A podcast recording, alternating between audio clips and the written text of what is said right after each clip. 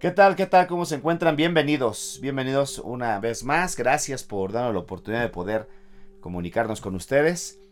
Y bueno, les queremos dar la bienvenida a este nuestro podcast, que es el podcast de tiempo de reflexión. Y vamos a estar abordando este tema. Es un tema que lo hemos estado preparando. Y bueno, finalmente esperemos que podamos enlazarnos con cada uno de ustedes a través de los diferentes eh, canales, a través de las diferentes plataformas que estamos compartiendo nuestra programación con cada uno de los que nos están haciendo el favor de escuchar y a la vez también de compartirlo. Bienvenidos y vamos a tener este espacio, este tiempo juntos para estudiar el tema de los tres niveles de la fe. Y vamos a introducirnos para que podamos ver de qué se va a estar hablando, de qué se va a tratar este programa, bueno, eh, al menos podemos identificar que hay tres diferentes niveles de fe. Uno de ellos es lo que se conoce como fe supersticiosa. Y ahorita vamos a ver en qué consiste la fe supersticiosa. La otra de ellas es la fe mental o la fe natural que cada ser humano tenemos.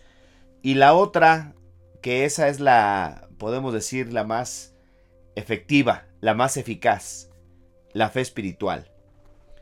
Y es importante que cada uno de nosotros podamos identificar el tipo de fe que practicamos. Porque hay personas que tienen como parte de su hábito, como parte de sus costumbres, el practicar la fe, que tiene que ver más con la superstición, y eso es precisamente lo que en esta ocasión juntos vamos a aprender para poder identificarla. O también algunos, ¿no? Que su fe está basada más en lo natural o en lo, en lo mental. ¿Y en qué consiste cada una de ellas? Bueno, en primer lugar, la fe, la fe supersticiosa. Vamos a estar hablando acerca de ella porque esta es una fe muy común que practica mucha gente y que si no tenemos cuidado tiene incluso una relación con lo que es el ámbito espiritual, pero no, no de parte de Dios, sino el ámbito espiritual maligno. Entonces la fe supersticiosa es aquella que se basa en lo desconocido, en lo que no, en lo que no se conoce, en lo que se ignora.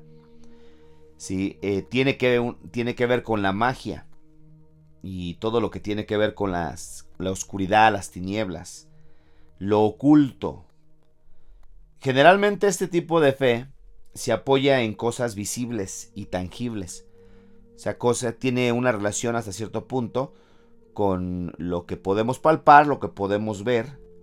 ¿sí? Y aquí, aquí entra este campo de los amuletos, de los fetiches. Un amuleto son aquellas, este, aquellas eh, cosas que le supuestamente les transfieren poderes eh, y se los venden a las personas y les dicen, mira, ten esto y guárdalo, esto te va a ayudar mucho, te va a hacer, les dicen, te va a hacer de buena suerte, eh, te va a proteger, ¿verdad? El fetiche, el fetichismo, que es una, podemos decir que es una filosofía, una creencia, consiste en atribuirle poderes espirituales a la materia inanimada. Entonces también aquí entra en, esta, en este tipo de fe supersticiosa, entra lo que son los ídolos. Así como poner tu confianza, tu esperanza en, las, en, las, esculturas hechas por las manos de los hombres. Que ahí entra esta fe supersticiosa. Entonces, pero realmente esta fe es muy peligrosa y no debe de practicarse. Porque esta fe se abre a la hechicería. Entonces, al abrirse a la hechicería y estas personas exponerse a ese mundo espiritual que por supuesto no es, no es de Dios, eh, quedan, en una, quedan en un riesgo de incluso eh, eh, quedar bajo control, quedar bajo servidumbre, si bajo espíritus que realmente lo que hacen es controlar la vida de las personas. Y lo que hace este tipo de fe es que llena a la gente de temores, porque está basada precisamente en una influencia, una manipulación. Podemos incluso este, también acomodar aquí una especie de sugestión, una especie de, este, de obsesión, porque las personas necesitan tener que acudir a ese tipo de prácticas para poder de alguna manera, entre comillas, tener cierto descanso en su alma. Pero es una fe que definitivamente está reprobada ante los ojos de nuestro Dios. Entonces esta, fe oprime a la gente, este tipo de prácticas que tiene una, una relación, una familiaridad con, con la confianza que se pone en ciertas cosas, como las que te menciono. Entonces, eh, pone, realmente pone a las personas bajo mucho peligro. Porque hay mucha gente que en medio de su ignorancia, su falta de conocimiento, pues a veces se atreven o se les ocurre, muchas veces eh, puede ser consciente o inconscientemente. Lógicamente ya la gente que lo hace de una forma consciente, pues ya están más, este, ya está más peligroso porque pues ya son personas que prácticamente están entregadas de lleno a este mundo, ¿no? De lo ocultismo, de, de, lo, de la hechicería, de la magia, de lo supersticioso. Entonces, es, esto, esto, tenemos que tener mucho cuidado porque hay muchas personas que desgraciadamente, pues así es como se mueven en su fe. Ahora podemos, ¿eh? Podemos nosotros, eh, incluso ya se supone que teniendo cierto conocimiento de, de Dios, cierto conocimiento de la palabra de Dios, puede, incluso personas con conocimiento aparentemente de Dios, pueden incurrir en ese tipo de, de, práctica supersticiosa. Hay un pasaje en el libro de los Hechos cuando el apóstol Pablo, ciertamente los atenienses no eran en este momento, cuando Pablo llega para allá, eh, no eran todavía creyentes.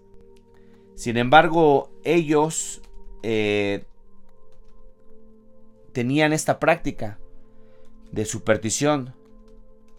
Y me llama mucho la atención porque cuando el apóstol Pablo eh, llega ahí a Atenas, pues de alguna manera de la sabiduría que Dios le daba al apóstol Pablo, tuvo la oportunidad de visitar varios de los altares y de los templos de los atenienses. Y entonces el apóstol Pablo, cuando tiene una invitación y, habla con ellos, porque estas personas de Atenas, esto lo podemos encontrar en el libro de los Hechos capítulo 17, estas personas de Atenas, dice la escritura que en nada se interesaban, sino en oír cosas nuevas que de repente andaban de moda en, su ahí alrededor de ellos y ellos querían enterarse qué era lo que venían predicando las personas que traían nuevas filosofías, nuevas enseñanzas y eso es precisamente, ¿no? Cómo se exponían a un mundo ocultista, a un mundo de superstición por la ignorancia. Y les voy a leer un pasaje para que más o menos nos demos cuenta. Y es interesante que cuando nosotros estudiamos la palabra que el apóstol, bueno, que el libro de los Hechos, fue más bien Lucas, el autor del libro de los Hechos, usa para referirse que dice Pablo, les leo, en el capítulo 17, versículo 22, dice entonces Pablo puesto en pie en medio del Areopago dijo, varones atenienses, en todo observo que sois muy religiosos, en todo observo que sois muy religiosos. Y esta palabra religiosos, ahorita la vamos a analizar, y dice el apóstol Pablo, porque pasando y mirando vuestros santuarios, hallé también un altar en el cual estaba esta inscripción, al Dios no conocido. Al que vosotros adoráis pues sin conocerle, es a quien yo os anuncio. Entonces el apóstol llega ahí predicando de Cristo, pero toma como una base y qué buena, eh, qué buena, qué creativo, ¿no? Porque ve que estas personas, este, supersticiosas, idólatras, eh, tenían altares para todo tipo de dioses, pero tenían un altar que era vacío, que estaba vacío, nada más tenía una inscripción que decía al Dios no conocido. Entonces cuando Pablo ve eso, se le viene, el Dios le da sabiduría y usa precisamente esas frases para introducir la predicación del Evangelio. Pero es muy bonito el poder ver la manera en cómo eh, el apóstol Pablo, ¿no? Cuando les comienza a hablar, les dice, en todo observo que sois muy religiosos. Sí, que sois muy religiosos. ¿Y qué tiene que ver esa, e, eso que sois muy religiosos? E, es, interesante, ¿eh? porque fíjense que esta palabra eh, en el griego es deisideimon. Esa es la palabra que, que se usó. Y esta palabra tiene una relación con temor a la divinidad, pero por supuesto que no es a Dios sino es temor a lo demoníaco. O sea, es como, es una especie de estar endemoniados prácticamente. Superstición. Y esa es la palabra que usa el apóstol Pablo ahí. Daisy Damon dice, en todo observo que sois muy religiosos. Y eso tiene que ver con esta eh, raíz que está familiarizada con la superstición. ¿Por qué, ¿Por qué está familiarizada? Porque precisamente esta este tipo de fe, que es la fe supersticiosa, es aquella que está basada en lo, que se desconoce. O sea, la gente eh, practica esto por costumbre, lo practica por herencia, lo practica porque le llegan a decir, mira, si ve con fulano y te va a preparar un, un, fetiche, te va a preparar un amuleto, eh, va a ser esta limpia, va a ser aquello y vas a ver que vas a sentirte mejor. Entonces está, está dentro de ese campo de lo desconocido. Y esta fe es muy peligrosa. Ahora, es muy importante que nosotros también no la, no la, no, la este, ignoremos porque podemos nosotros pensar, ¿no? Como creyentes, bueno, pero es que esa fe, ese tipo de fe yo no la practico. Y ahí es donde desgraciadamente está la, el, peligro de muchos creyentes. Porque hay cristianos que ignorando la fe espiritual, que vamos a ver más adelantito que esta es la fe efectiva, ignorando la fe espiritual y los principios que tenemos a través de la palabra de Dios, tienden precisamente a depender de los símbolos, de cosas espirituales, atribuyéndole poder a la, materia o a los elementos, ¿no? Yo no sé si te ha tocado este, ver, por ejemplo, personas que cuando se habla eh, que para poder salvarte, para poder recibir la salvación de Cristo, tienes que bautizarte. Entonces, ¿qué es lo que están insinuando? Que la, el agua en el cual la gente se bautiza pues va a ser como quien va a completar la salvación en la vida de esa persona. Porque les hacen creer que si no se bautizan no pueden ser salvos.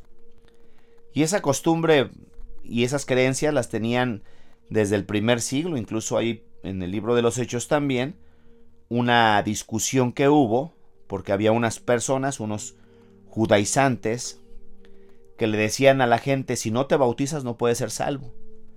Entonces, no, perdón, les decían, si no se circuncidan, si no os circuncidáis, no pueden ser salvos. Y circuncidarse en aquellos tiempos no era solamente el corte del prepucio, ¿no?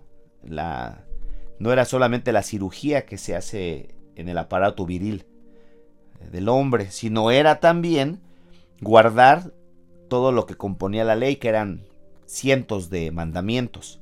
Entonces prácticamente lo que le decían a la gente es que para ser salvo necesitas guardar los más de 600 mandamientos que tenía el pueblo de Israel. No está muy lejos de la realidad porque, por ejemplo, hoy en día hay personas que precisamente de una forma supersticiosa le atribuyen poder de salvación al agua. Esto es, eh, dentro de lo que podemos ver como más maquillado, una fe supersticiosa porque le hace creer a la gente que para poder ser salvo necesitas bajar a las aguas Y si no bajas a las aguas, entonces no eres salvo. Quiere decir entonces, nuevamente, que el agua tiene el poder para salvar. Otro ejemplo es cuando las personas que creen en la doctrina de la transustanciación. ¿Qué es la doctrina de la transustanciación? Es una enseñanza que se da, que le ha hecho creer a la gente, que cuando participan de la mesa del Señor, de lo que conocemos como la Santa Cena, o la Cena del Señor, como la conozcas, cuando se participa al momento de al momento de que ya sea el sacerdote, el obispo, el cura, quien sea, el que tiene esta este este esta responsabilidad de de llevar a cabo la dirección de ese culto, entonces cuando rezan, les hacen creer que literalmente el pedazo de pan, u hostia como le conocemos, se convierte en el se convierte en el cuerpo, en la carne, literalmente de Cristo, en la carne. O también que el, vino se convierte literalmente en la sangre de Cristo. Y eso es algo que ahí precisamente entra la parte de el ocultismo, la, parte de la superstición, porque eso no es así, o sea, no es literal ahí. Ahí hay una enseñanza muy bonita, pero no tiene nada que ver con que se convierte en la, en la carne, en el cuerpo de Cristo y se convierte en la sangre de Cristo. Entonces ahí vemos esa práctica de superstición, pero podemos ir más allá, ¿no? Por ejemplo, aquellas personas que les han hecho creer que eh, el manto, eh, he tenido la experiencia de ver personas que oran y traen un manto y lo arrojan sobre las personas y dicen con que, los, con que toque el manto la persona enferma la va a sanar. Y sin darse cuenta le atribuyen ese poder al manto. En alguna ocasión recuerdo que hicieron por allá una, un retiro y precisamente se llevaron un manto y las personas estas regresaron del retiro y lo que hacían es que cuando regresaron, del retiro le ponían ese manto a las personas que supuestamente estaban enfermas y decían es que oramos como oramos muchas horas sobre este manto y así que a la persona que se lo pongamos la, la va a sanar. Precisamente ahí es donde vemos la práctica de las de la superstición. O qué tal aquellas personas no que era muy común el ver los actos proféticos, que enterraban Biblias en ciertas ciudades y decían, declaramos que esta ciudad va a ser para, para Cristo, ¿no? Y aunque son buenas pretensiones, pero pues realmente nada más quedan como una buena pretensión, pero hay una práctica ahí supersticiosa que les hace creer que al enterrar una Biblia en dicha ciudad, pues esa ciudad va a estar por la Biblia enterrada, va, va a crear, va a crear un efecto, no sé qué se imaginan, como que de, de ahí donde enterraron la Biblia va a salir poder. O sea, son cosas supersticiosas. Entonces hay que tener mucho cuidado en eso porque hay personas que así es como dirigen su fe cristiana. Y en eso hay que tener mucho cuidado nosotros como creyentes. ¿Por qué razón? Porque mucha gente ha sido engañada y ha sido arrastrada a través de ese tipo de prácticas. Entonces hay que cuidar mucho eso. ¿Por qué razón? Porque podemos nosotros, sin darnos cuenta, por falta de conocimiento, ¿se acuerdan que uno de los profetas decía, o Dios a través de uno de los profetas decía, mi pueblo fue destruido porque le faltó conocimiento? Bienvenidos, este es el podcast de tiempo de reflexión. X, ¿por qué reflexión X? Bueno, pues es una forma de, definir para poder encontrar rápidamente el nombre de nuestro podcast. Saludos a cada uno de ustedes y bueno, seguimos adelante, estamos viendo este tema que son los tres niveles de la fe. Bienvenido, si tienes comentarios, déjanoslos, hazlos saber. Y por supuesto pues los, los leemos. Y si tienes alguna sugerencia, quizá en algún tema que te gustaría que desarrolláramos, con mucho gusto, déjanos tu comentario y haznos saber tu inquietud, si tienes alguna pregunta bíblica también vamos a estar abordando todo ese tipo de inquietudes espirituales y emocionales también, porque va a haber temas que nos van a hablar hacia el alma. Vamos a ver otro, otro de los puntos, entonces ya vimos un ejemplo y ahí pudiéramos extendernos muchísimo, ¿eh? Para seguir analizando la fe supersticiosa. Pero vamos a ver el, el siguiente, que es la fe mental.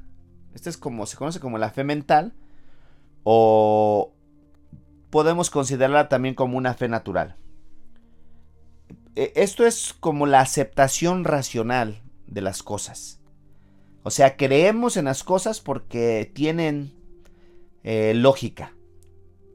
Ahí está basada aquella fe que practican los racionalistas dentro de, la, dentro de los diferentes eh, tipos de interpretación que se le ha dado a la Biblia a través de los siglos.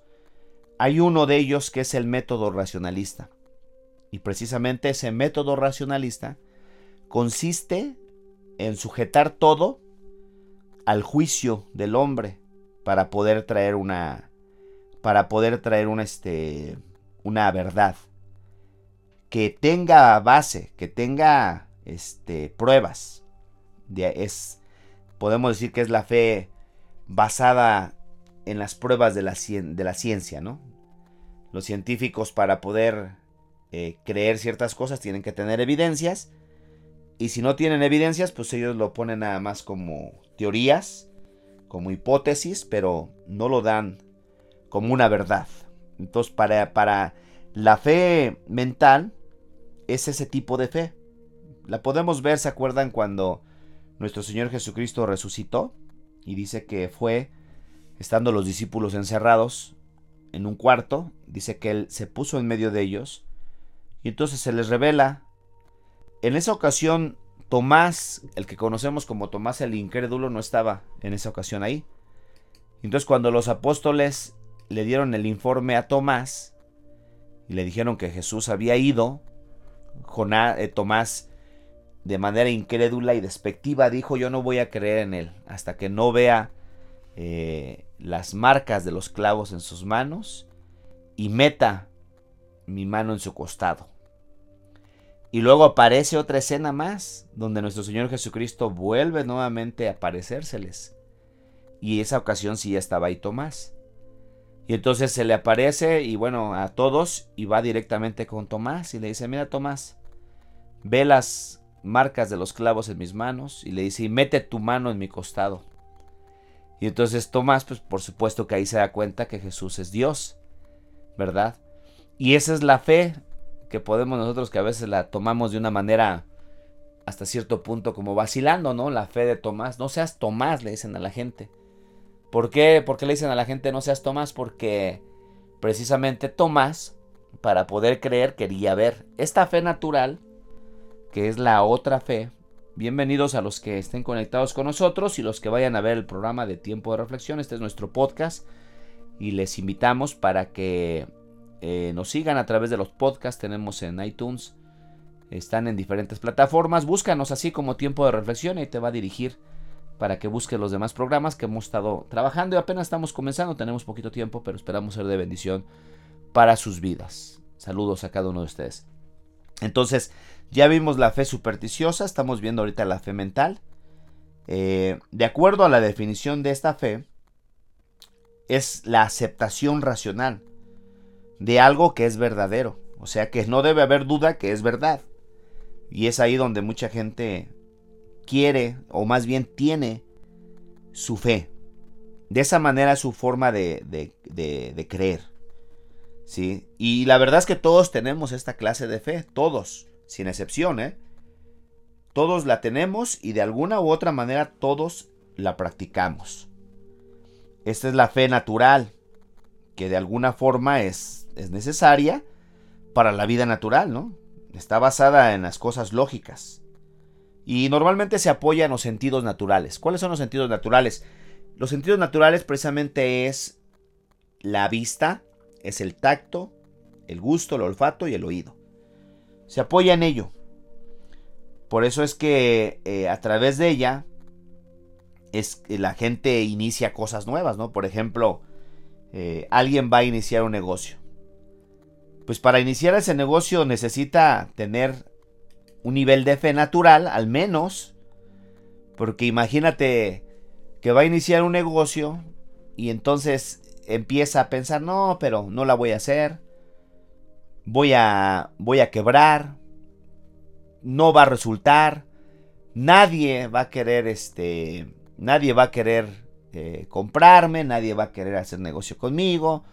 Entonces, pues lógicamente eso muestra su incredulidad hacia sí mismo o hacia sí misma.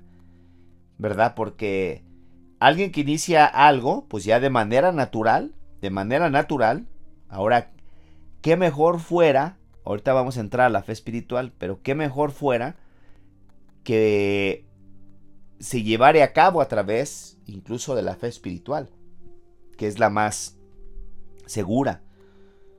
Nuevamente, sin embargo, esto es algo muy... Eh, hay personas que tienen una, una este, agudez en su discernimiento, en el, mundo de los negocios le llaman que tienen olfato, ¿verdad? Para los negocios y dicen voy a hacer esto y lo hacen y les resulta. Y hay personas que a lo mejor se quedan pensando, híjole, pues yo lo iba a hacer y pues le he pensado mucho y pues me da miedo eh, esto, aquello. Porque hay personas que desgraciadamente, pues sí, no, no echan a andar esa fe natural. Entonces todos tenemos ese tipo de fe, ¿eh? sin lugar a duda. Y, lo que tenemos nosotros que hacer nada más es eh, darnos cuenta que es algo que practicamos continuamente.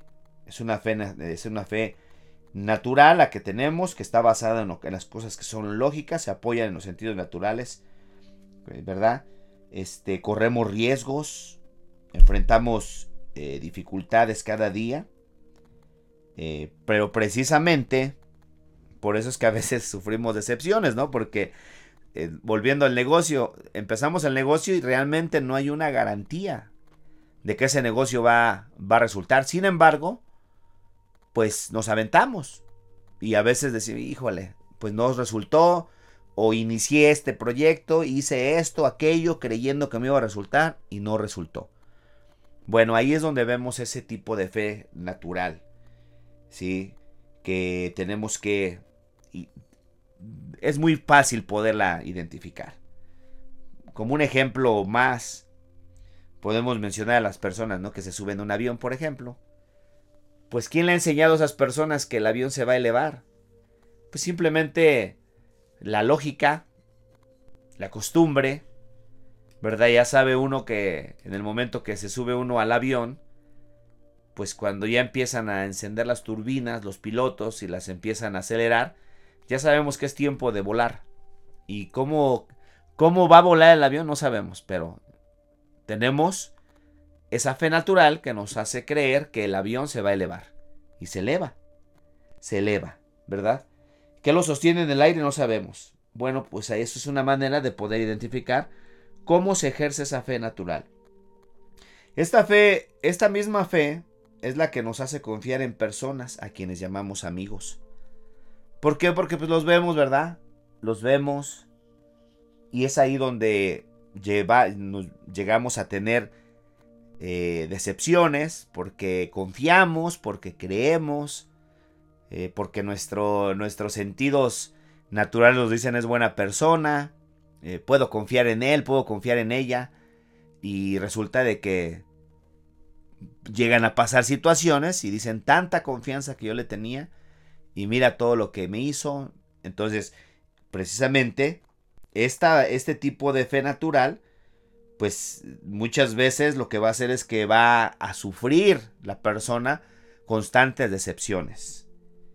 Entonces, esta fe nos hace confiar en personas a quienes llamamos amigos, aunque a veces puedan defraudar nuestra confianza.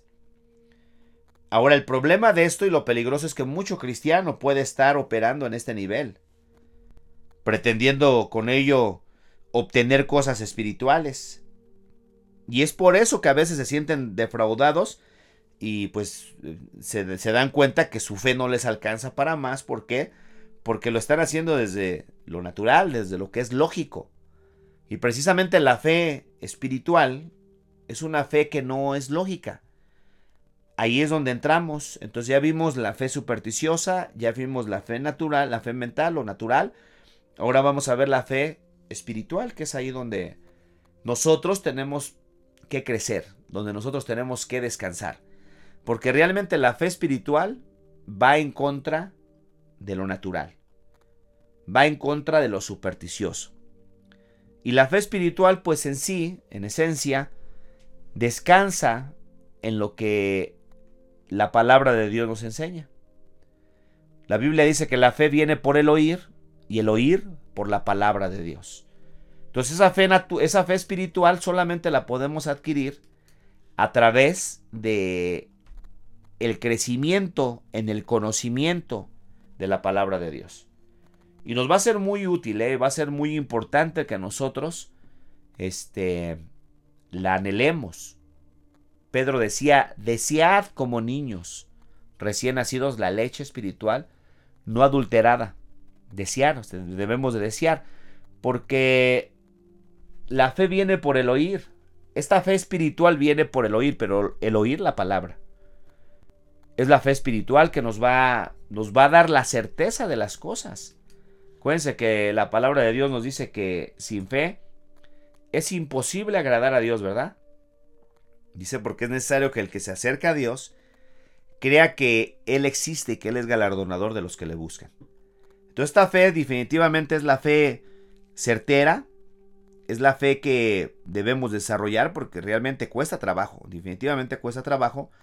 Sin embargo, tenemos la ayuda de Cristo Jesús que vive en nuestro corazón y desde adentro pues nos está ayudando y nos está fortaleciendo. Entonces, esta fe, la fe espiritual es una fe que nosotros los hombres no podemos generar por sí mismos, porque esta fe viene de Dios. Y es, es la que nos es dada, ¿sí? Por medio de cuando nosotros nos relacionamos con Dios, precisamente al relacionarnos con Dios en ese momento, nace en nuestro corazón lo que se conoce como la fe espiritual o la fe verdadera. En ese instante nace, porque esta fe no se, no se practica, no se practica este, de otra manera. Tiene que ver entonces con la relación que nosotros emprendemos para con nuestro Dios es muy necesaria, porque esa es la que nos va a ayudar para poder tener firmeza. Sí, firmeza, cuando tú y yo nos empezamos a relacionar con Dios, Él empieza a operar desde adentro de nosotros, libera su poder a través de nosotros. Por lo tanto, esta fe, pues solamente va a operar en aquellas personas que verdaderamente han nacido de nuevo. Porque la gente que no ha nacido de nuevo no va a operar en ellos. Porque esta fe es una fe que nos imparte Cristo Jesús. O sea, es la fe de Jesús que opera en nuestras vidas y que nos es muy necesaria. Entonces esos son, los tres niveles de fe que encontramos y que de alguna forma es bueno que nosotros podamos considerarlos. ¿Por qué razón? Porque ahí vamos a poder ver en dónde está más abundante la práctica que tenemos en relación a la fe en nuestras vidas. Y una vez que la identificamos, pues nos va a ayudar demasiado porque vamos a inclinarnos más, en este caso, a la fe espiritual, ¿no? Vamos a, crecer en la fe. Sí, dentro del fruto del espíritu que nos habla Gálatas, nos habla acerca precisamente de esta característica que tiene que ver con confianza, que tiene que ver con, con, aquella eh, certeza de lo que no se ve. Porque dice la Biblia en el libro de los Hebreos es pues la fe, la certeza de lo que se espera, dice la convicción de lo que no se ve. Y realmente en eso, en esa fe descansa en eso, en aquellas cosas que no logramos ver, que no logramos ver, pero que a través de la fe de Cristo que opera en nosotros, nos lleva precisamente a creer cosas que muchas veces, la verdad, cuando ya resultan, no nos dimos cuenta ni cómo, pero simplemente descansó en la confianza que en ese momento Cristo ministró a nuestro corazón.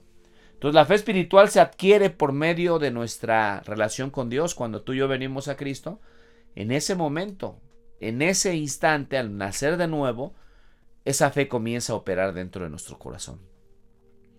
Quiero darte las gracias por haberte quedado conmigo. Eh, como siempre, para mí es un gusto el poder compartir, aunque sea unos breves minutos, a través de los diferentes programas que estamos desarrollando. Visite nuestro podcast, visite nuestra página web que es el www.elarboldelavida.org, www.elarboldelavida.org. Ahí van a encontrar algunos materiales. Estamos trabajando todavía eh, poniendo más y más material en esa página. Y ahí puedes encontrar mucho material. Y puedes, eh, incluso si quieres tener un contacto con nosotros, con mucho gusto, ahí vas a encontrar el teléfono, el email. Hay una plataforma ahí donde si necesitas oración, envíanos tu petición de oración y con gusto la podemos poner eh, junto contigo delante de Dios. Buenas noches, bienvenidos y bueno, hasta pronto a cada uno de los que nos hicieron el favor de estar en este programa.